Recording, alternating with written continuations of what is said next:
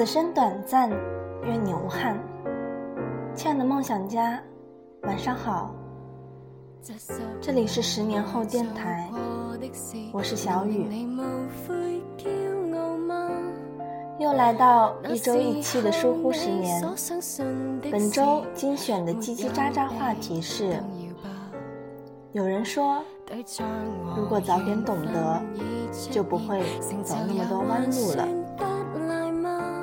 那么，人生真的有所谓的指路吗？关于这个话题呢，梦想家顺然说：“人生没有捷径，这就是所谓的指路吧。”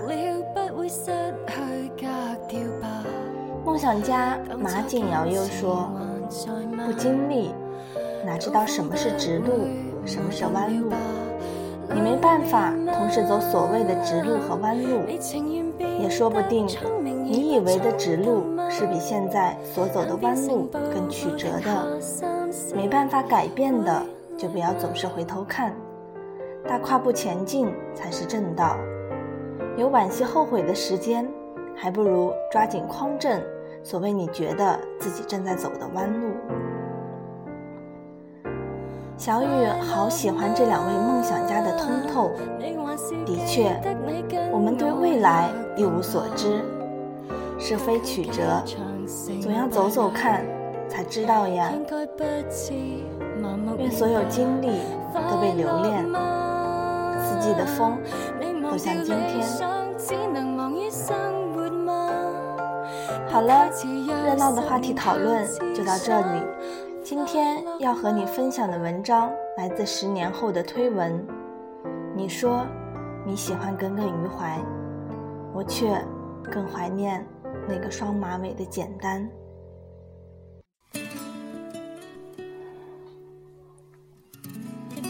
还记得那年刘翔跨栏的时候，你在做什么吗？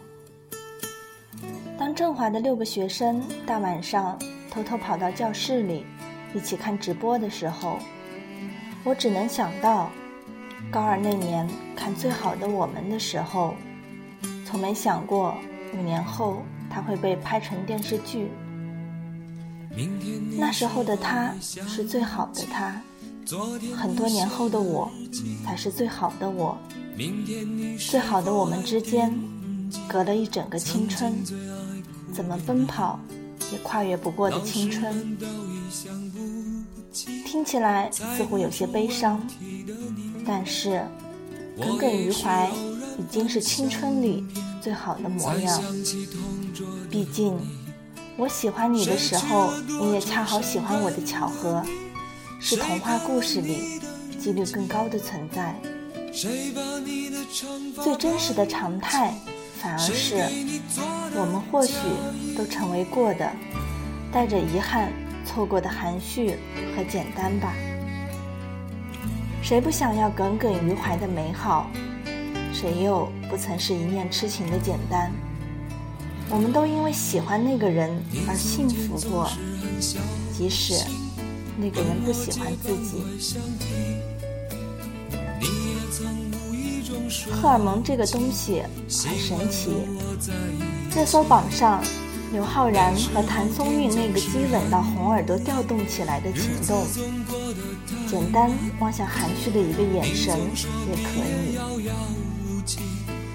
有段时间青春片盛行的时候，很多人调侃地说：“长得好看的才叫青春，我们的青春都被狗吃了。”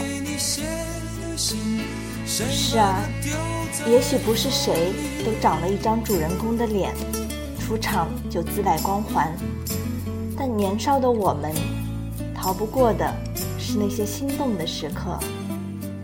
也许是看着他那张耐心给你讲题、认真的侧脸的时候，也许是孤立无援时他站出来为你出头的时候，也许只是他字儿写得好看。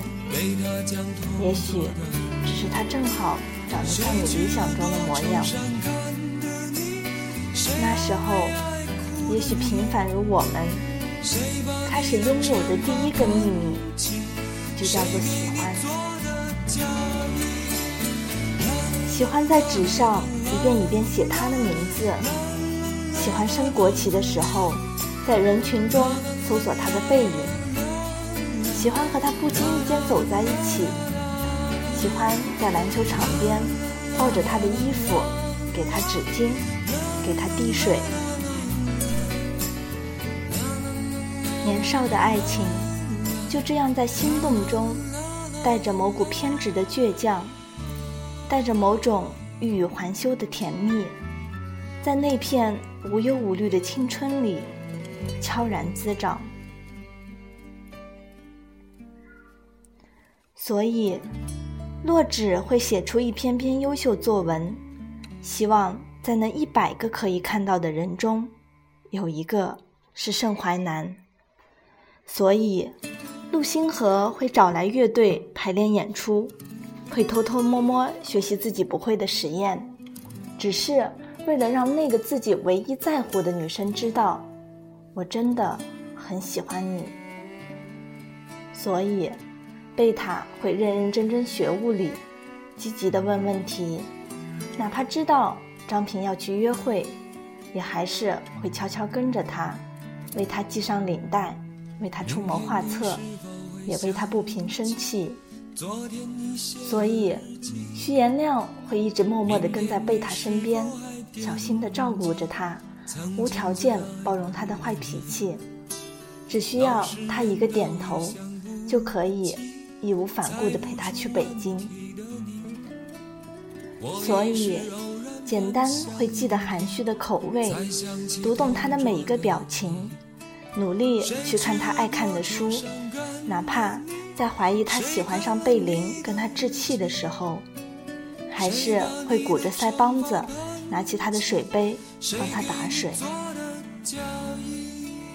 他们用尽力气去打动他们喜欢的那个人，那个人也许还是没动心，但是看着他们的我们，动心了。还有比这样单纯的、全心全意的、萌动的美好，更美好的事情吗？也许会心疼，因为他们没有耿耿于怀那种喜欢你的时候，你也喜欢我的那种刚好。但是细细想来，或许他们才是最幸福的人。也许没有暗恋盛淮南的洛枳，只会是一个长得漂亮、学习成绩好的学姐；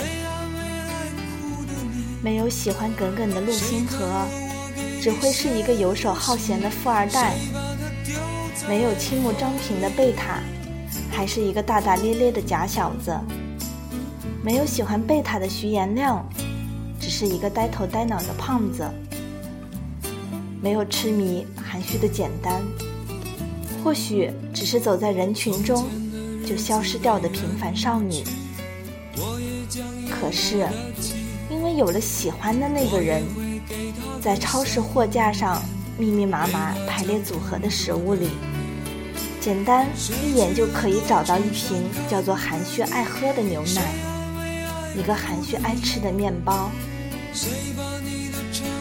我们因为有心上人而升起的那份特别，被我们小心翼翼地揣在兜里，走在人群中，都可以不经意笑出声来。感谢那个叫做喜欢的秘密，让我们年少平凡无奇的人生，开始有那么一点闪闪发亮。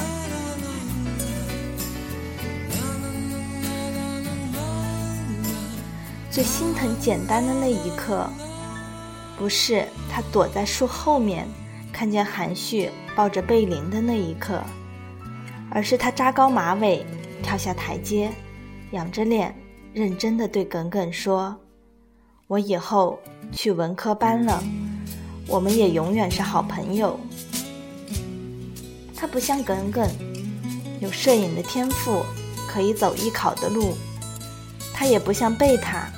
有爹妈给的好资源，他眼前只有那个千军万马一起过的独木桥和愿赌服输的含蓄。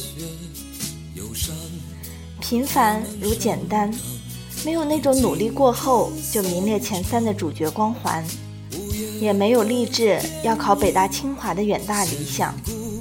他总是挽着好友的手，站在一旁，笑得单纯又美好。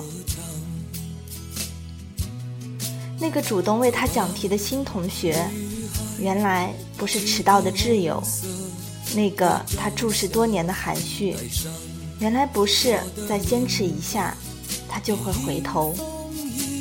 即使有亲如耿耿和贝塔的好姐妹，也都有。属于自己的路要走，不能为他改变和停留什么。会捧着终于及格的物理卷子傻乐，也会为了学文还是学理内心挣扎，害怕辜负父母的期望，害怕和好朋友说这声再见就再也见不到了。我们都曾经是简单，或许。还不如简单勇敢，在不会有奇迹发生的真实生活里，看着自己毫无起色的成绩，只能对自己说加油，只能每天争取再进步一点点。那时候年级里，大概总会有像陆星河这样的美术特长生，有像周末那样被保送的特优生。他们是我们从校园广播里听到，然后膜拜的大神，而在属于我们自己的世界里，什么都比不得逃掉体育课，多看一本书踏实。我们平凡又容易满足，模考进步一点的排名，都足以让我们午饭时开心的像简单那样。多吃掉一根周末夹过来的鸡腿。或许我们是从那会儿开始明白，我们的努力与拼搏，可以让自己不会轻易开外挂的人生，多那么一点可能。有次我和朋友说，不知道为什么，每次看完《最好的我们》，盯着那个固定的黑板背景。可以安安静静的看完三分钟滚动的字幕，而且不由自主的哭起来。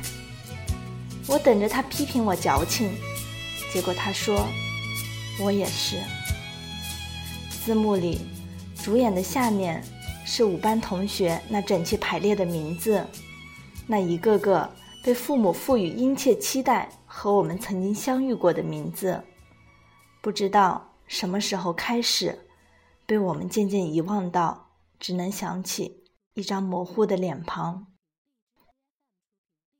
然而，奇怪的是，那些我们一起相处过的时光，那些我们一起为一场考试奋斗的通宵达旦，那些一起准备汇演的绞尽脑汁，那些一起为老师准备生日惊喜的心照不宣，全都在记忆里鲜活又明亮。在《亲爱的安德烈》里，有句话这样说：“人生其实就像一条从宽阔的平原走进森林的路，在平原上，同伴可以结伙而行，欢乐的前退后挤，相濡以沫；一旦进入森林，草丛和荆棘挡路，情形就变了。”个人专心走个人的路，寻找个人的方向。那推推挤挤、同唱同乐的群体情感，那无忧无虑、无猜忌的同僚深情，在人的一生中，也只有少年期有。只有少年期才有的同僚深情，是属于任何时候都能被唤醒的青春记忆。后来，我们都脱下校服，穿上了自己喜欢的衣服，去追逐自己的目标，去专注自己的时间，去成为那个无数次想象的自由的大人，却又在张平在台上叮嘱同学们：“带好准考证，不要忘记涂答题卡的时候，和坐在台下穿着校服的少年一起，哭得泣不成声。其实，无论是耿耿于怀，还是简单含蓄，亦或是贝塔张平，他们代表的都是我们想要的、真实有过的、永远怀念的青春。这是我们都爱看这部剧的原因吧？那些平淡真实却又忘不掉的瞬间，定格在记忆里，成为最好的我们。永远年轻，永远笑容满场。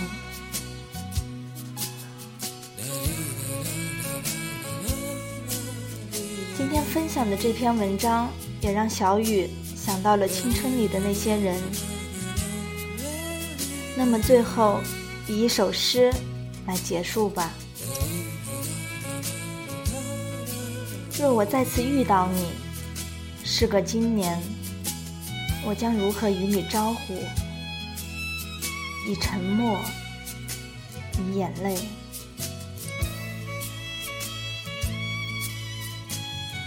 好的，晚安。